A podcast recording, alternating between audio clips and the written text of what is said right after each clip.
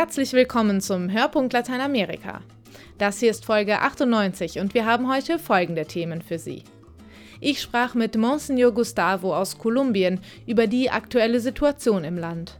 Victoria Eglau stellt die diesjährige Adveniat-Aktion vor. Thomas Völkner sprach mit der kostarikanischen Verlegerin Ana Valerio und Sandra Weiß berichtet über chilenische Nebelfänger. Mein Name ist Christina Weise. Viel Spaß beim Zuhören. In Kolumbien herrscht seit Jahren Bürgerkrieg. Besonders schlimm ist es in der Region um die Stadt Tumaco an der Pazifikküste. Seit 24 Jahren lebt hier Monsignor Gustavo und ist Bischof der Diözese Tumaco. Es ist eine vergessene und gefährliche Region. Seit zwei Jahren vergeht kaum eine Woche, in der es in der Stadt nicht zu Bombenattentaten käme. Guerillagruppen, Paramilitärs und Drogenbanden liefern sich schreckliche Kämpfe. Ein wenig steht Tumaco auch für die Enttäuschung über die schleppenden Friedensverhandlungen zwischen der Regierung und der Guerillagruppen, denn Hilfe bleibt weitgehend aus. Im Interview spricht Monsignor Gustavo über die aktuelle Situation in Kolumbien und wie wichtig der Dialog auf dem Weg zum Frieden ist. Monsignor Gustavo, wie sieht die Situation aktuell in Tumaco aus? In dieser Region gibt es seit einigen Jahren große Schwierigkeiten und keine Sicherheit für die Bevölkerung. Wir von der Diözese Tumaco arbeiten dafür, dass sich die Situation verbessert. Wir wissen, dass es in Kolumbien politische Probleme mit Guerillagruppen, paramilitärischen Einheiten und Drogenbanden gibt. Ein neues Problem sind die Goldminen. Sie ziehen Goldsucher und Minenarbeiter an, die oft illegal zu uns kommen und arbeiten. Auch Kriminelle werden vom Gold angelockt. Wir hoffen, dass sich endlich etwas ändert, aber bisher verbessert sich nichts. Eine Lösung wären die Friedensverhandlungen in Havanna. Wir wissen, dass wir friedlich zusammenleben könnten und deswegen arbeiten wir dafür, damit die Verhandlungen in Havanna den Frieden bringen para que los diálogos de La Habana puedan traer la paz a Colombia. Schon seit vielen Jahren setzen Sie und Ihr Bistum sich sehr engagiert für Frieden und Versöhnung ein. Wie gelingt Ihnen diese schwierige Arbeit? Unsere Arbeit besteht darin, den Alltag zu verändern, zu verbessern. Wir arbeiten mit dem, was möglich ist. Das erste ist, Gespräche zu führen, zu diesen Gruppen Kontakt aufnehmen und bei den Menschen ein Bewusstsein dafür zu schaffen, was Frieden überhaupt ist. Die katholische Kirche in Tumaco gründet Gruppen von Menschen, die den Frieden wirklich wollen und uns auf dem Weg dahin unterstützen. Ich glaube, dass es hier viele Menschen gibt, die den Frieden wollen. Wir müssen sie nur dazu animieren. Wir suchen mögliche und gerechte Lösungen. Kriegerische und gewalttätige Aktivitäten bringen keinen Frieden.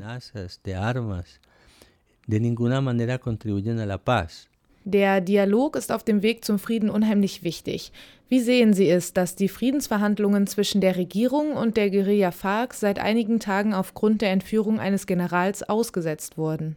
Para nosotros ha sido muy grave este hecho que nos ha traído la noticia. Für uns war es sehr schlimm, als wir davon erfahren haben. Ich bin der Meinung, dass die Verhandlungen trotz dieses Konflikts weitergehen müssen. Und ich glaube, dass sie jetzt noch mehr gebraucht werden. Denn wenn die Verhandlungen ausbleiben, ist auch die Freiheit dieses Generals in Gefahr. Deswegen hoffen wir, dass die Regierung sich jetzt nicht verschließt, denn das könnte uns allen schaden. Außerdem war die Gruppe, die den General entführt hat, gar nicht an den Verhandlungen beteiligt. Wir hoffen, dass die Gespräche schnell wieder aufgenommen werden, denn sie sind der einzige Weg zum Frieden. Glauben Sie, dass die Friedensverhandlungen wieder aufgenommen werden? Eh, evidentemente, la paz en Colombia tiene que lograrse a través del diálogo.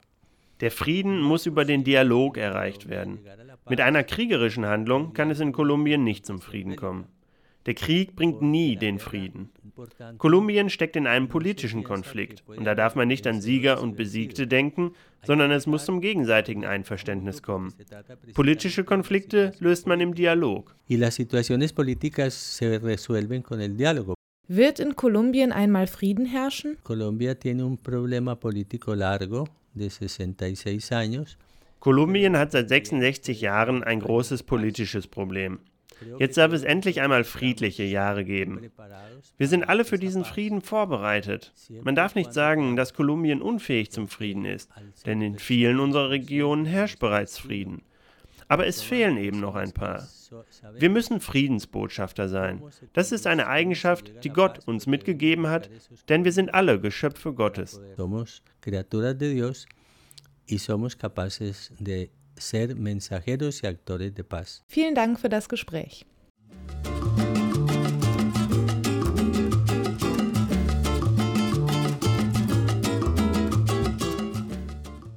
Unter dem Motto Ich will Zukunft stellt das Lateinamerika-Hilfswerk Adveniat die Jugendförderung der Kirche in den Blickpunkt der Advents- und Weihnachtsaktion. Junge Menschen bilden die große Mehrheit der Bevölkerung in Lateinamerika und der Karibik. Von einem sorgenfreien Leben können viele von ihnen allerdings nur träumen. Armut, Gewalt, fehlende Bildungschancen und Arbeitslosigkeit gehören zum Alltag. Durch Bildungsinitiativen, Friedensarbeit, Glaubensweitergabe und Zuwendung macht die katholische Kirche in Lateinamerika Jugendliche stark. Adveniat unterstützt sie dabei. Viktoria Eklau stellt die Aktion vor.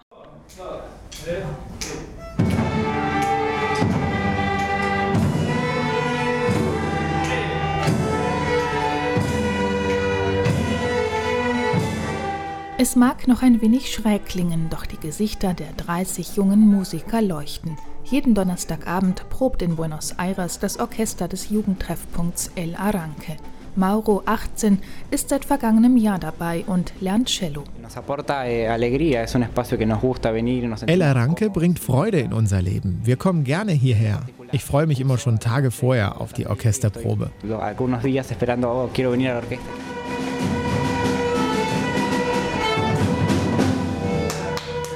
El Arranque heißt so viel wie Starthilfe oder Anschub, denn das will der Verein für Jugendliche leisten, die in den ärmsten Bezirken der argentinischen Hauptstadt zu Hause sind. Die jungen Leute spüren, dass wenn sie Geige lernen können, sie auch andere Dinge schaffen können. Sie gewinnen an Selbstwertgefühl und das hilft ihnen in der Schule und bei anderen Herausforderungen sagt Paula Idamain, Koordinatorin und Mitgründerin von El Arranque. Der Treffpunkt, der auch andere Kultur- und Bildungsaktivitäten sowie schulische Unterstützung und Berufsberatung anbietet, ist eines der Projekte in Lateinamerika, die Adveniat mit seiner Jahresaktion unterstützt. Hauptgeschäftsführer Prälat Bernd Klaschka. Bei der diesjährigen Adveniat-Aktion geht es um die Zukunft, nämlich um die Jugend. Und die Jugend will Zukunft haben. Es geht darum, Jugendlichen eine Perspektive zu ermöglichen, dass sie ihr Leben sinnvoll gestalten können. Lateinamerika ist ein bevölkerungsmäßig sehr junger Kontinent. Mehr als die Hälfte der Bevölkerung ist unter 25 Jahre. Die Kirche in Lateinamerika hat gesagt, gerade diese Gruppe von jungen Menschen möchten wir fördern, damit sie ihr Leben sinnvoll gestalten können. Weitere Partner der Adveniat-Jahresaktion sind etwa Schwester Hortensia Carmen del Villar, die mit dem Haus der Jugend in El Salvador einen Schutzraum für Jugendbanden bietet, und die Koordinatorin der katholischen Landjugend in Lateinamerika, Luz Mary Benavides Orillo aus Peru. In Argentinien arbeitet Adveniat auch mit Gaston Ciambalani von Talita Cum zusammen, einem Ausbildungszentrum für katholische Jugendbetreuer lo que los jóvenes y adolescentes hoy necesitan son adultos que inspiren. Was junge Leute heute brauchen, sind Erwachsene, die sie inspirieren, nicht Erwachsene, die ihnen sagen, was sie zu tun haben. Lo que te digan lo que tenés que hacer. Dass Menschen wie Gaston Ciambalani oder Paula Idamain junge Menschen inspirieren und stark machen können, dafür setzt sich Adveniat ein. Denn die Antwort auf die Herausforderungen steckt in den Jugendlichen selbst. Deshalb fördert Adveniat Projekte, die junge Leute befähigen, ihre Welt zu verstehen, sich auszudrücken und sich in die Politik einzumischen, sowie schulische und berufliche Bildungsprojekte. Im Advent sind Gaston, Paula und weitere Partner von Adveniat zu Gast in Deutschland, um über die Situation von jungen Menschen in Lateinamerika zu berichten. Wie man die Adveniat-Aktion unterstützen kann, zum Beispiel durch eine Spende, erfahren Sie unter www.adveniat.de.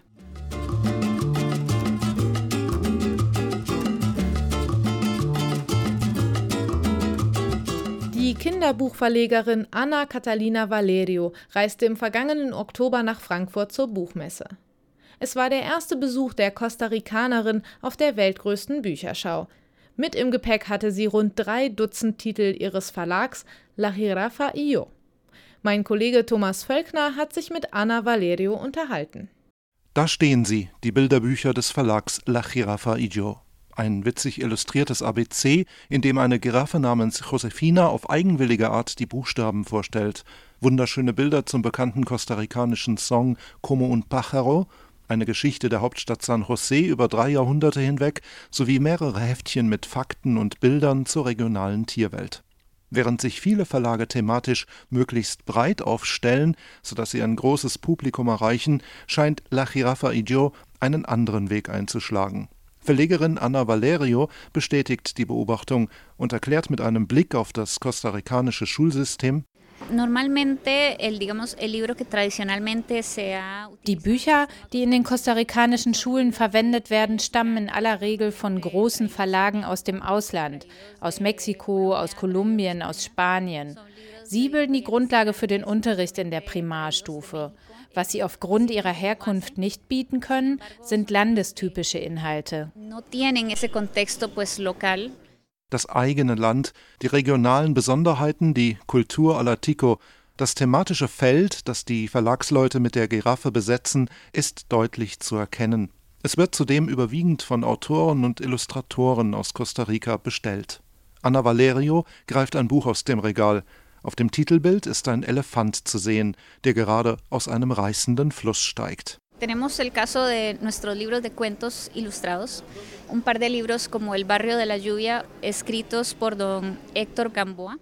Wir verlegen eine Reihe von Bilderbüchern mit Geschichten aus unserem Land. El Barrio de la Lluvia, das Dorf des Regens, stammt beispielsweise von Héctor Gamboa, einem bekannten Autor aus der Region Guanacaste. Das Leben dort im ländlichen Norden ist immer noch von vielen Traditionen geprägt. Don Hector macht die Kinder, von denen viele in den Städten im zentralen Hochland leben, mit diesen Traditionen und der Lebenswirklichkeit auf dem Land bekannt.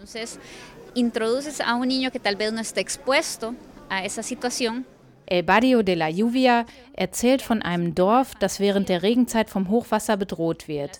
Es ist eine Geschichte über Gefahr, Solidarität und über einen kleinen Jungen, der ein ziemlich fantastisches Abenteuer besteht. Unter den Ländern Mittelamerikas steht Costa Rica nach politischen, sozialen und wirtschaftlichen Gesichtspunkten am besten da. Der Bildungsstand ist hoch, ein großer Teil der Bevölkerung wohnt in städtischen Räumen und kann sich Medienprodukte finanziell durchaus leisten. Doch das bedeutet nicht automatisch, dass viel gelesen wird, geschweige denn, dass Bücher, die allgemein als teuer gelten, in großen Mengen gekauft würden. Wer schon einmal bei kostarikanischen Familien zu Gast war, weiß, dass gut gefüllte Buchregale dort eher eine Ausnahme sind. Verlegerin Valerio baut bei ihrer Arbeit auf die Möglichkeit, die Bücher in kommunalen und schulischen Bibliotheken unterzubringen. Außerdem glaubt sie, dass gegenwärtig eine neue literaturaffine Generation heranwächst. Como bien indicas, el nivel de literacy, el literacy rate es bastante elevado en Costa Rica. Wir haben in Costa Rica einen sehr hohen Grad an Lesefähigkeit, ganz im Gegensatz zu den anderen Ländern Zentralamerikas, in denen es viel mehr Analphabeten gibt. Was die Lesegewohnheiten angeht, so glaube ich, dass sich gerade ein kleiner Wandel vollzieht. Es existiert eine neue Gruppe von noch recht jungen Eltern, denen es wichtig ist, dass ihre Kinder lesen und Zugang zu Büchern haben. Es sind junge, gut ausgebildete Fachkräfte, die mehr Wert auf das Lesen legen als ihre Eltern. Auf der Frankfurter Buchmesse werden jedes Jahr in großem Stil Kontakte geknüpft, Geschäfte geschlossen und Rechte an Buchinhalten gehandelt. An das große Business dürfte man bei La Jirafa Idio sicher nicht denken.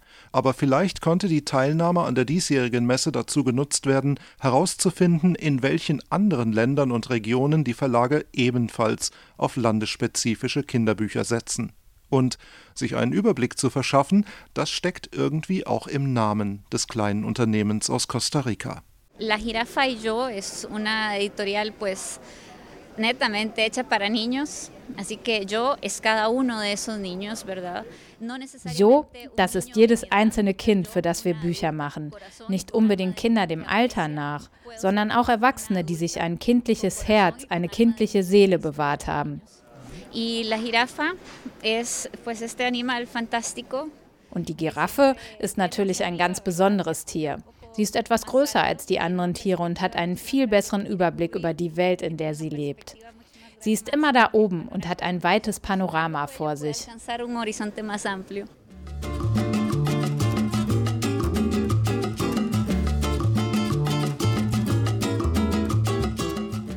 Der Nebel ist ein gemütliches Phänomen. Er hängt gefällig in der Luft herum und muss sich vor niemandem fürchten. Nicht so in Chile, denn an der dortigen Pazifikküste gibt es Nebelfänger. Das hört sich jetzt irgendwie witzig an, ist aber unheimlich hilfreich. Denn aus dem gefangenen Nebel wird später Wasser gewonnen. Der Erfinder der Nebelfänger ist der Physiker Carlos Alberto Espinosa. Wie seine Erfindung funktioniert und wer genau davon profitiert, das erklärt Sandra Weiß. Das ist der Pickup von Miguel Carcuro. Einmal die Woche fährt der Braumeister von der chilenischen Stadt La Sirena aus 100 Kilometer südlich in den Ort Peña Blanca und erntet dort Nebel, um damit sein Bier zu brauen. Wie bitte? Nebel ernten? Jawohl. Die Geschichte begann vor fast einem Jahrhundert an der chilenischen Pazifikküste mit Carlos Alberto Espinosa. Er war ein kleiner Junge, als er zum ersten Mal die Camanchaca sah, den chilenischen Küstennebel. Yo tenía siete años de edad, 1931 y estaba en verano eh, ich war sieben Jahre alt, als ich 1931 bei einem Besuch in den Salpeterminen von Maria Elena zum ersten Mal den Nebel sah. Es war früh morgens und wir rannten wie verrückt hinter dem Nebel her, weil wir glaubten, es sei Watte. Meine Onkel erklärten mir dann, dass in allen Salpeterminen die Camanchaca ein bekanntes Phänomen ist. Die Camanchaca bringt stickstoffhaltige Organismen in die Berge der Küstenkordillere und legt sie dort ab. Ich hatte damals keine Ahnung davon, war aber sehr beeindruckt.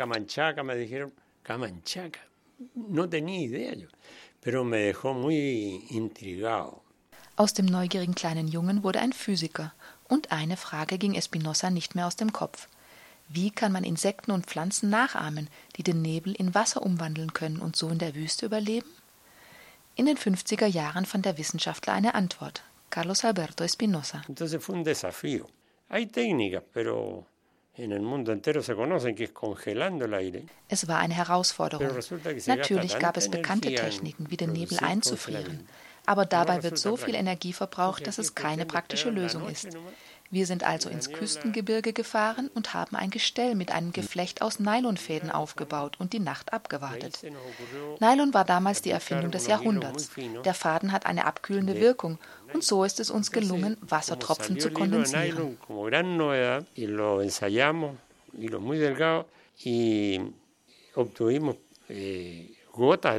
Bis aus der wissenschaftlichen Erkenntnis aber auch praktischer Nutzen gezogen werden konnte, vergingen viele Jahre.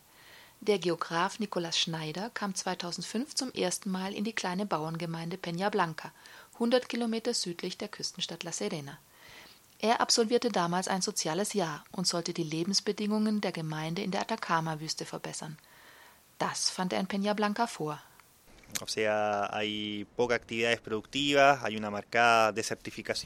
Die Versteppung hier ist ein enormes Problem. Dadurch werden die Ernten immer weniger und viele junge Leute wandern in die Städte ab. Deshalb haben wir 2005 auf dem Berg oberhalb der Gemeinde einen ersten Nebelfänger aufgestellt und wir hatten sehr gute Resultate. Ein Quadratmeter Maschengeflecht kondensierte im Schnitt 5 Liter Wasser.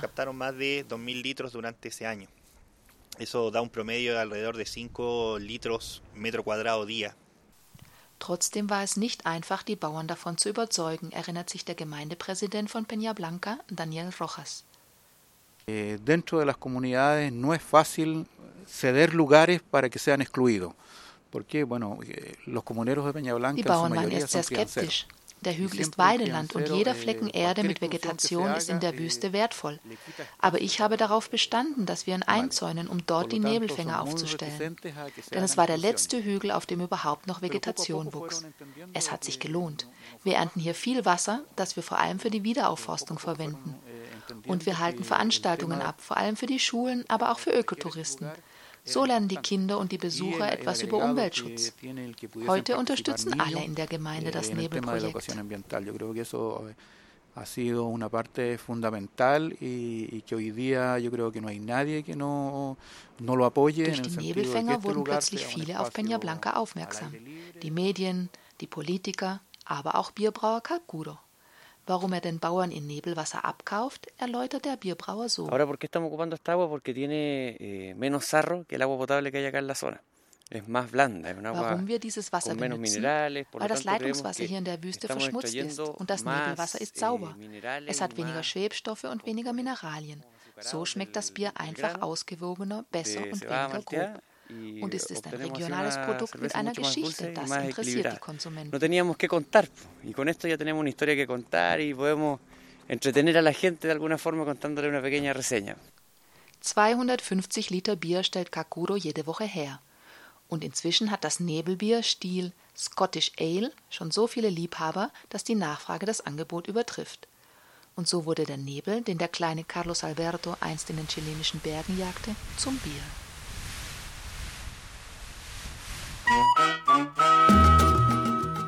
Das war der Hörpunkt Lateinamerika für dieses Mal.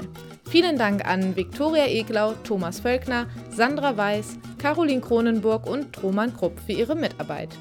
Und danke an Sie fürs Zuhören. Mein Name ist Christina Weise. Auf Wiederhören.